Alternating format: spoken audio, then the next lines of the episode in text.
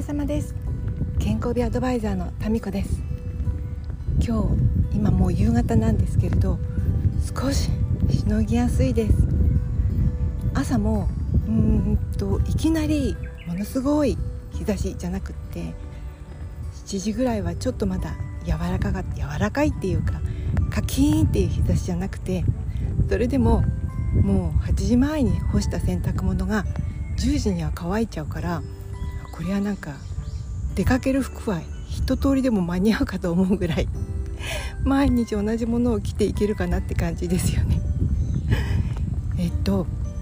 昨日から頭痛が治りかけたような治らないようなでなんだかんだで5日4日引きずっていてこのすごいね今も吐き気もちょっと収まったんですけれど思い出したのは私第一子を妊娠した時、えっと、25歳の時かな。ものすごいつわりでえっとね体重も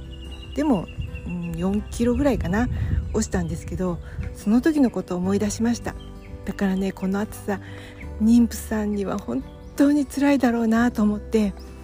なんとかね体を休めて乗り切ってもらいたいと思う思います。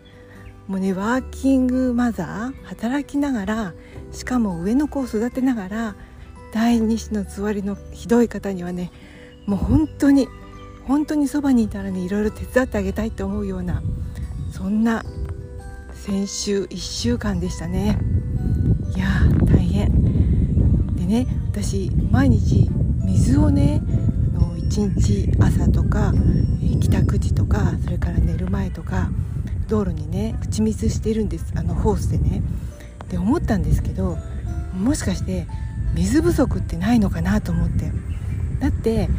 あんまり梅雨すごく長雨でものすごく困ったっていう記憶がなくてもちろん降ったは降ったけどでも6月の終わりにはねもう暑い1週間があったりとかして